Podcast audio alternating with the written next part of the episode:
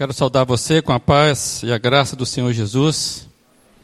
Que você possa se sentir muito à vontade nessa casa que é dele, não é nossa, é a casa do Senhor Jesus. Eu vejo visitantes aqui, que Deus possa estar aí é, contemplando a tua fé. Fique bem à vontade diante dele.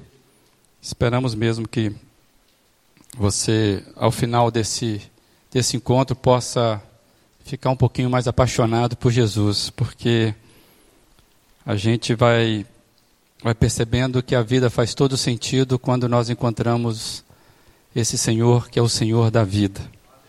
Amém por isso. Vou fazer uma pergunta para você. Pensa aí. Você sabe reconhecer qual área da sua vida você é mais incrédulo? Você consegue perceber o seu comportamento na área em que você tem mais dificuldade em crer em Deus? Qual área da sua vida que você é mais incrédulo? Queria que você pensasse sobre isso e eu queria projetar uma, uma frase que talvez te ajude aí. Se você está aqui, você tem um tipo de crença, um tipo de relacionamento com o Senhor Jesus por certo. O medo é o maior inimigo daquele que crê. O medo, quando se instala, tem a capacidade de minar e roubar a fé, paralisando o mais resoluto dos crentes. Por isso, entendo que as nossas a nossa oração deve ser a mesma daquele pai diante de Jesus, quando o filho estava doente ele diz assim, lá em Marcos 9, 24: Creio, ajuda-me a vencer a minha incredulidade. Só tem crise de fé aqueles que creem. Quem não crê, não tem crise de fé. A nossa luta na incredulidade ou com a incredulidade, ela é constante e nós só conseguimos vencê-la com o Senhor Jesus, porque Hebreus 12 fala que Jesus é o autor e o consumador da nossa fé. Nenhuma outra fonte, nenhuma outra pessoa é capaz de nos conduzir de volta à fé. O único esforço nosso para isso devem ser os joelhos ao chão, humildemente, gritando na alma: ajuda-me a vencer a minha incredulidade. A nossa oração para vencermos, para transpormos as nossas dificuldades com relação à fé, é suplicar ao doador da fé e pedir ajuda para que possamos vencer a crise de incredulidade. Muitas vezes nós nos vemos confusos, e ficamos até perdidos com relação à nossa fé, entramos em crises de fé. E se por acaso você nessa noite vive uma crise de fé, eu tenho duas boas notícias para você. A primeira é que você já sabe para onde você deve ir. De joelhos, você grita na sua alma e vai até Jesus. E você pode fazer isso a qualquer momento. A outra boa notícia é: bem-vindo ao clube. Você não está sozinho. Você não é o único nessa luta. Nós estamos aqui porque nós lutamos com a nossa fé. E justamente é justamente isso que nós temos caminhado, aprendido nos últimos tempos aqui, nos últimos encontros. Nós estamos no quinto estudo sobre um recomeço com Jesus. E nós temos estudado o, o, os movimentos de Jesus após a sua ressurreição, ou após a sua morte, durante a sua ressurreição. Nós temos aprendido que Jesus teve um ministério específico, claro, com propósito, na sua ressurreição.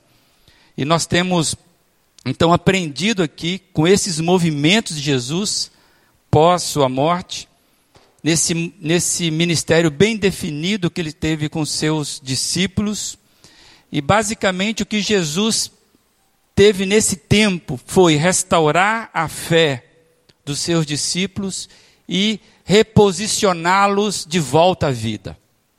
É isso que Jesus é, nos ensina, nos mostra, é trabalhar a crise de fé dos seus discípulos, trazendo de volta para a vida. Tem tudo a ver conosco. E eu queria convidar você, mais uma vez, a abrir sua Bíblia no Evangelho de João, e nós iremos ler a partir do versículo 19.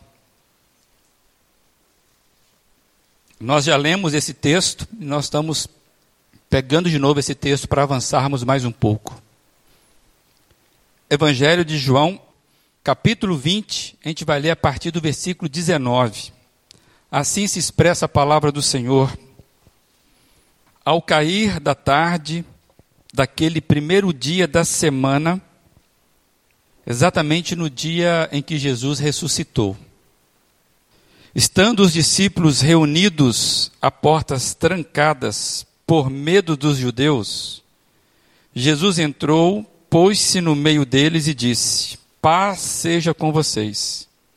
E tendo dito isso, mostrou-lhes as mãos e o lado. Os discípulos se alegraram quando viram o Senhor. Novamente, Jesus disse: Paz seja com vocês. Assim como o Pai me enviou, eu os envio. E com isso soprou sobre eles e disse: Recebam o Espírito Santo. Se perdoarem os pecados de alguém, estarão perdoados. Se não os perdoarem, não estarão perdoados. Tomé, chamado Dídimo, um dos doze, não estava com os discípulos quando Jesus apareceu. Os outros discípulos lhe disse, lhe disseram: Vimos o Senhor. Mas ele lhes disse: se eu não vir as marcas dos pregos nas mãos, não colocar no meu dedo onde estavam os pregos, e não puser a minha mão no seu lado, não crerei. Até aí por enquanto.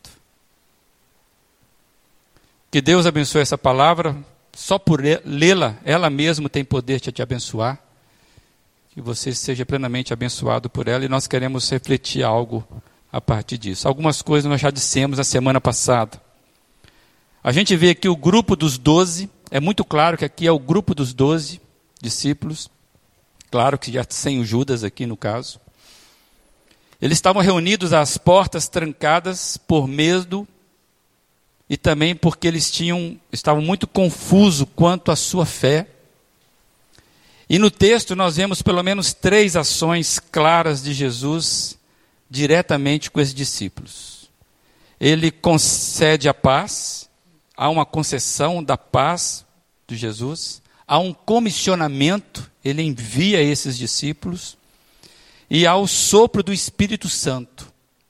São ações que eu quero trazer à memória de vocês, que eu trouxe a minha, que você pode estar vendo outras ações de Jesus aí.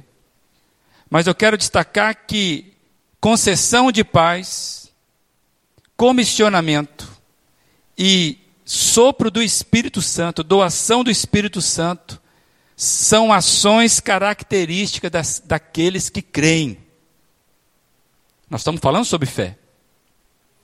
Você vê que Jesus, por exemplo, atravessou a porta fechada. Ele mostrou as marcas das feridas para impressionar aqueles discípulos que estavam em crise de fé. Mas eu quero chamar que essas ações de, tão espetaculares de Jesus era para direcionar incrédulos.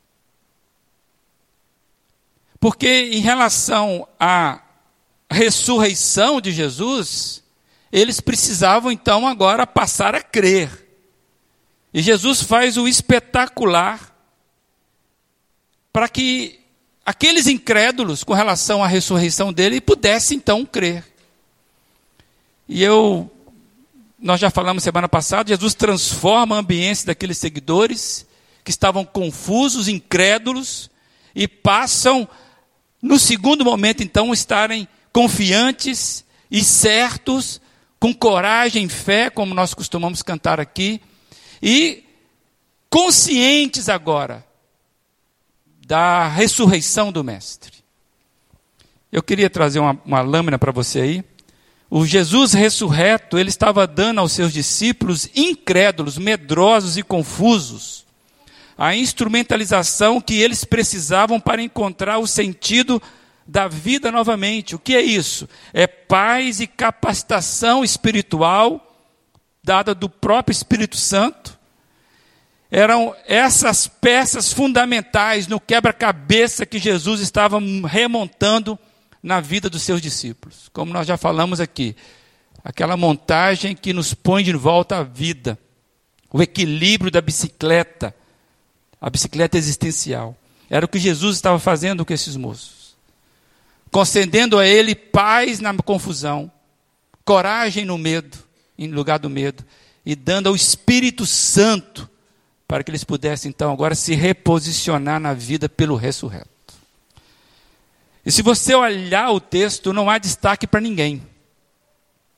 Ninguém é destacado, não há diferenciação de tratamentos aqui ninguém é exaltado, ninguém é desprestigiado. Todos são tratados aqui na primeira pessoa do plural, é o grupo dos doze, são os doze. É um grupo de Jesus, era o grupo de Jesus mais próximo reunido. Esse grupo estava reunido e era esse grupo, você consegue imaginar? que de repente estava sendo ministrado novamente pelo próprio Senhor Jesus. Jesus entra, saúda cada um deles. E Jesus então, ele vai transformando aquele grupo mais do que um ajuntamento de indivíduos. Ele vai transformando, ele vai construindo uma ambiência de unidade naquele grupo. Unidade em quê? Em quatro coisas: na crença, na missão, no espírito e no crescimento. Nós falamos um pouquinho isso na semana passada. Na crença, porque eles passaram a crer da mesma forma. Passaram a crer, ter a concepção correta da, da ressurreição.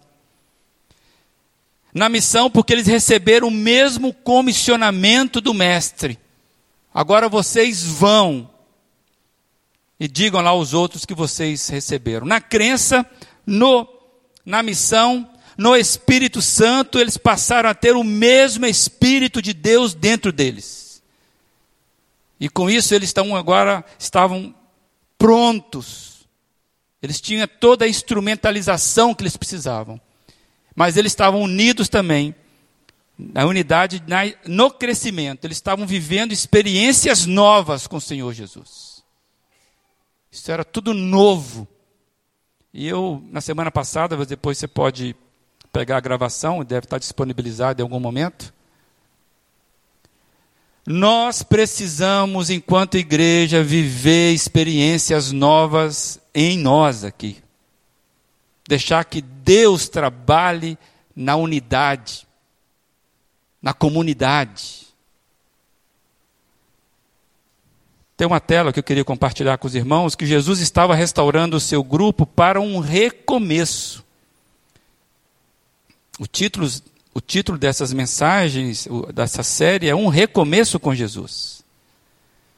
Jesus estava restaurando o seu grupo para um recomeço. Jesus sempre teve grandes sonhos e planos extraordinários para a vida dos seus discípulos. E porque ele tem grandes sonhos, Jesus trabalha intencionalmente na capacidade coletiva do seu grupo, que é a igreja.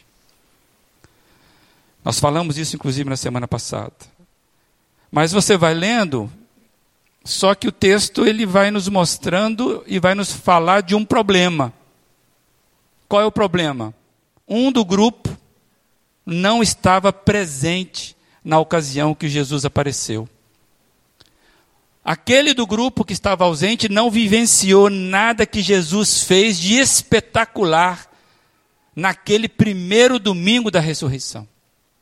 O verso 24 que nós lemos diz que Tomé, chamado Dídimo, era um dos doze e ele não estava com o grupo quando Jesus apareceu. É claro isso no texto. Você consegue perceber o quanto que Tomé perdeu por não estar naquele momento quando Jesus encontrou com o grupo? Você consegue imaginar o que estava acontecendo com esse moço? Por isso que ele chega fora de sintonia. Ele chega mascando chiclete, de bermudão, vindo da praia, camiseta regata fora de sintonia. E ele vem com um discurso completamente fora de contexto. Ele vem trazendo dúvidas, incredulidades. Ele vem trazendo coisas que passam a confrontar a fé dos seus irmãos. Porque, amados, quem estava falando com ele eram os seus irmãos que ele conhecia. E todos eles falavam: Nós vimos o Senhor. Ele não é capaz de crer. Aí ele passa por um discurso de confrontação. Porque o versículo 25 fala que todos os discípulos, os outros, no plural, não foi um que se destacou, eles estavam dizendo: Nós vimos o Senhor. Mas Tomé chegou ali e falou: Não, eu não creio. Aí ele começa a colocar as condições para ele crer. Se eu não tocar, se eu não puser a mão. E ele diz claramente: não crerei. Esse moço estava vivendo uma crise de, de fé sem saber, né? e eu quero trazer, resgatar essa tela aí, que nós trouxemos. Como entender o comportamento de Tomé? a ambiência interna, ou seja, dentro dele, as suas emoções. Tomé chega com as suas certezas, não vou crer, Senhor, ele estava bem certo. Também com as suas dúvidas. A ambiência interna do coração, da alma desse moço, não estava em sintonia com a ambiência construída por Jesus na vida dos demais discípulos. E eu fiquei pensando que isso ainda acontece, por isso que está registrado na Bíblia. Então, é, você que esteve aqui na semana passada, não sei se você ficou pensando sobre isso. Pensar sobre Tomé, que foi o desafio da semana. Ele vem de fora com a sua ambiência interna carregada, com as suas dúvidas, com as suas perspectivas, com as suas certezas pessoais, mas sem perceber, ele veio tumultuando aquela ambiência de paz que Jesus havia construído. Sabe quem é Tomé? Peça de quebra-cabeça que não se encaixa. É do grupo, mas não se encaixa. E eu até trouxe aqui na semana passada, que a gente começou a caminhar, até agora é quase que retrospectiva, né? A gente conhece Pedro pelos evangelhos, pelo temperamento de Pedro. Você consegue imaginar aí o bom humor de Pedro diante da fala incrédula de Tomé? Hã? Mas o Espírito Santo tinha dado naquele momento, talvez ele segurou a peteca. Né? Pedro também estava com bola baixa, a gente vai ver uns dias à frente. Mas eu queria que os irmãos imaginassem e perceber o quanto uma pessoa dispersa, o quanto uma pessoa fora de sintonia, sem sintonia, distante. Mesmo sendo do meio, mesmo se achando com sentimento de pertencimento. Eu sou um dos doze. Tanto é que ele foi para lá. Você consegue perceber que quando essa pessoa está distante, o tanto que ela pode causar dissonância na ambiência dos demais que estão em unidade de pensamento. Você consegue entender que esse relato mostra uma coisa muito importante que estava acontecendo ali na vida de Tomé, na presença dos doze, e ele não estava se percebendo. Mas o que vai acontecer daqui para frente é essa tela aí que você já conhece. Exatamente isso, um choque de realidade. Um frontal direto.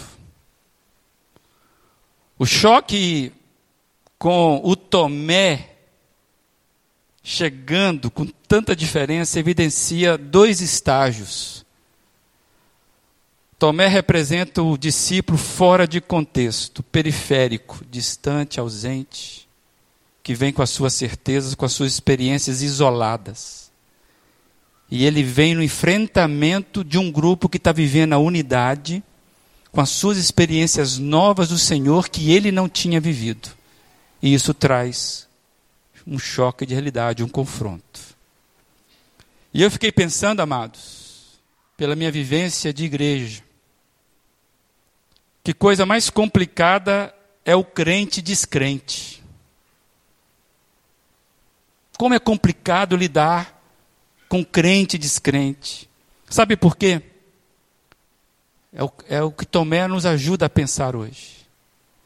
O crente descrente, ele tem todas as certezas, porque ele já viveu. Ele tem um, uma bagagem, ele se sente pertencente ao meio.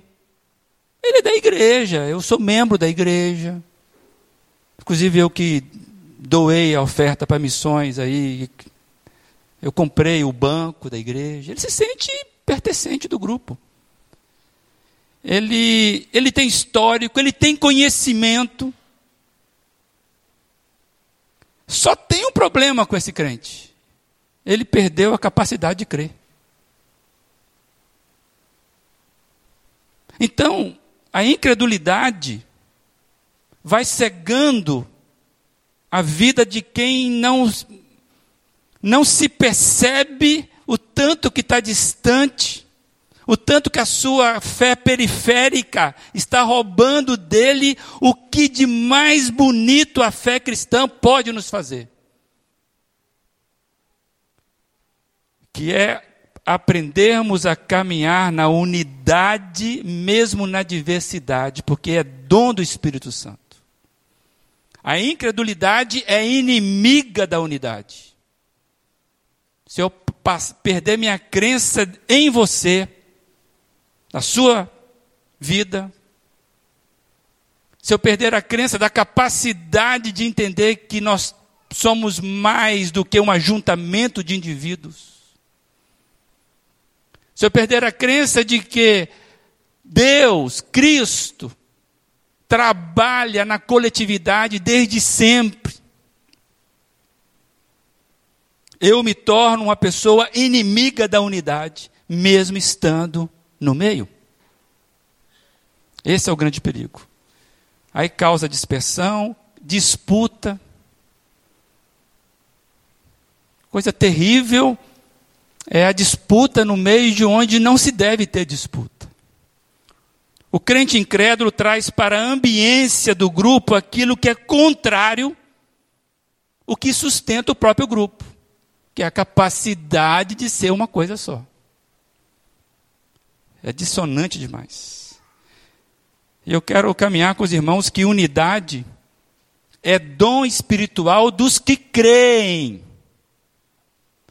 Se por acaso você tem dificuldade na sua fé, você vai estar sempre com choque de realidade, vindo direto, um frontal direto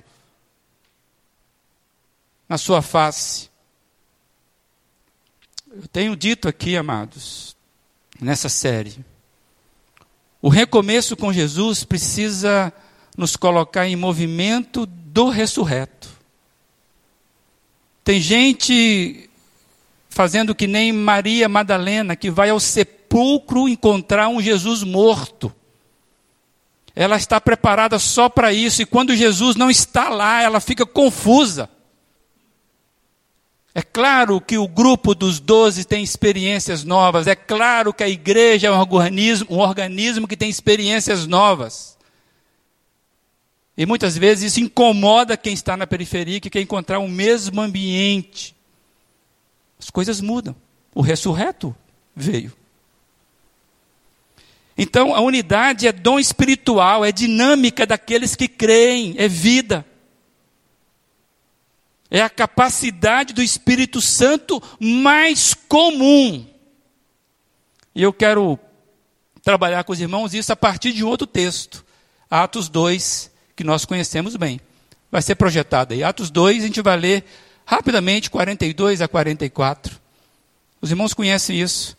Eles, quem? Os discípulos, a igreja que estava nascendo. Eles se dedicavam ao ensino dos apóstolos, à comunhão, ao partir do pão e às orações. Olha aí. Todos estavam cheios de temor e muitas maravilhas e sinais eram feitos pelos apóstolos. Agora presta atenção nesse texto. Todos os que criam mantinham-se unidos e tinham tudo em comum. Nós sabemos o contexto de Atos 2. É a manifestação clara da ambiência que o Espírito Santo vem inaugurar na vida dos que creem, da igreja dele. E a narrativa de Atos, que foi escrita por Lucas, é um testemunho histórico deste fenômeno que eu estou chamando um fenômeno sociológico, provocado pelo grupo dos que creem. O Espírito Santo vem causando uma maneira diferente de ser daquele grupo. Isso vai trazendo um modo de viver diferente. Amados, não existe na Bíblia crente, aquele que crê, discípulo, não existe crente isolado. Aquele chamado assim, olha, eu fui chamado para caminhar sozinho. Não tem isso. Crente sem igreja é uma furada. E hoje nós temos o movimento do sem igreja. Movimento disperso, confuso, isolado, crítico. Repara se não é isso. A crítica está lá em cima contra a igreja. E o cara se sente do meio. Crente sem igreja é uma furada. Você repara que todo o movimento de Jesus é para pôr os seus discípulos num caminho juntos, unidos.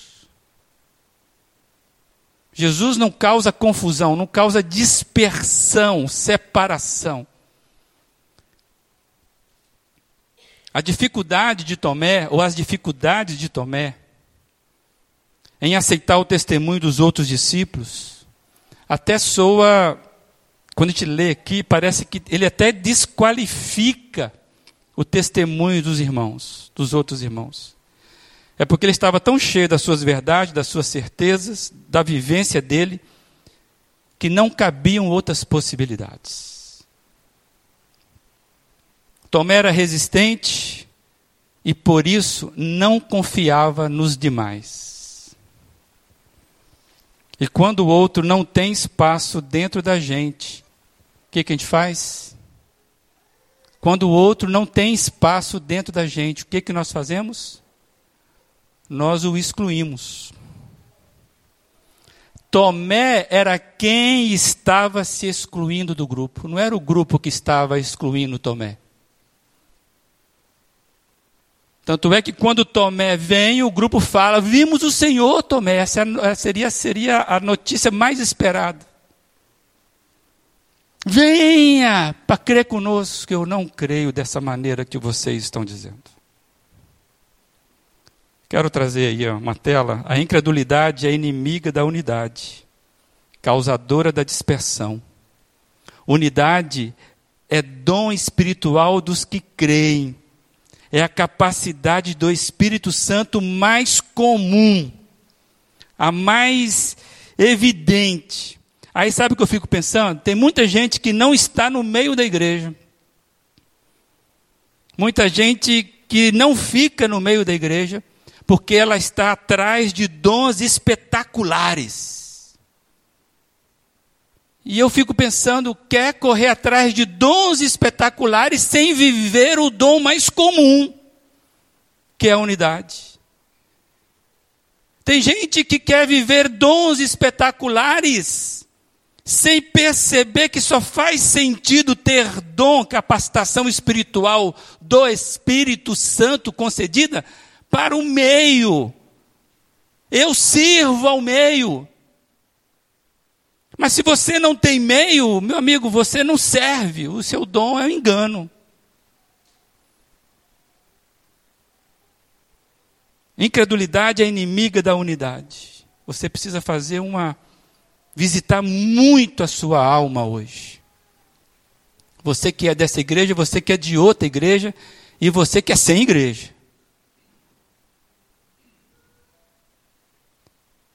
Imagine o quanto Tomé perdeu por não se encontrar com os outros no dia que o Senhor resolveu manifestar. por ter deixado de se reunir com os demais. Inclusive, Hebreus nos chama atenção sobre isso. Hebreus capítulo 10 nos fala que nós não podemos perder a capacidade de nos reunir. E ele fala o seguinte: como alguns têm abandonado essa, essa, essa é, é, é, é ação, esse, esse movimento característico de quem crê.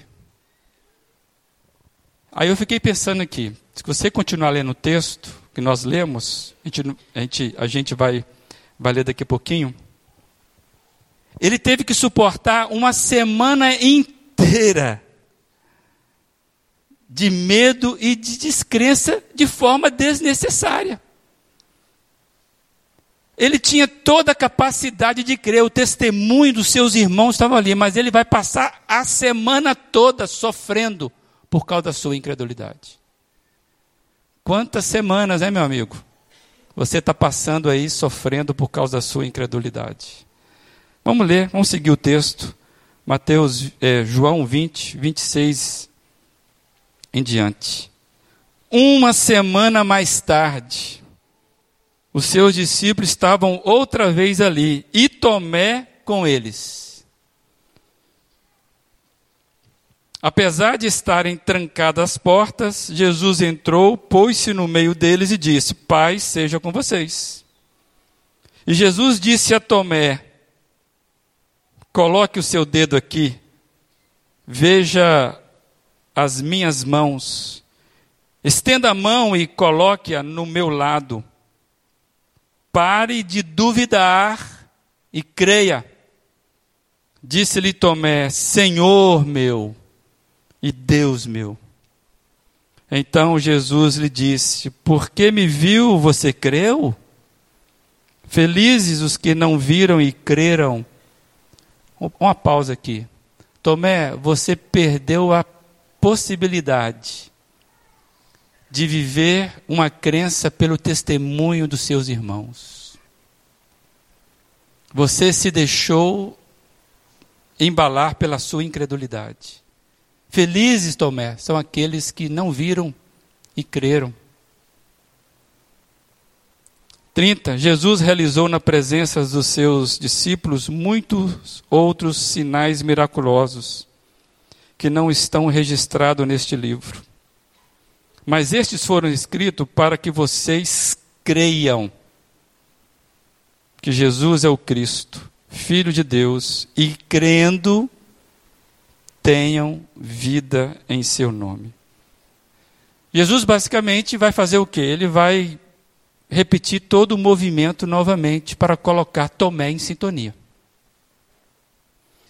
E por causa da incredulidade de Tomé, eu e você fomos abençoados com esta revelação fantástica do Evangelho.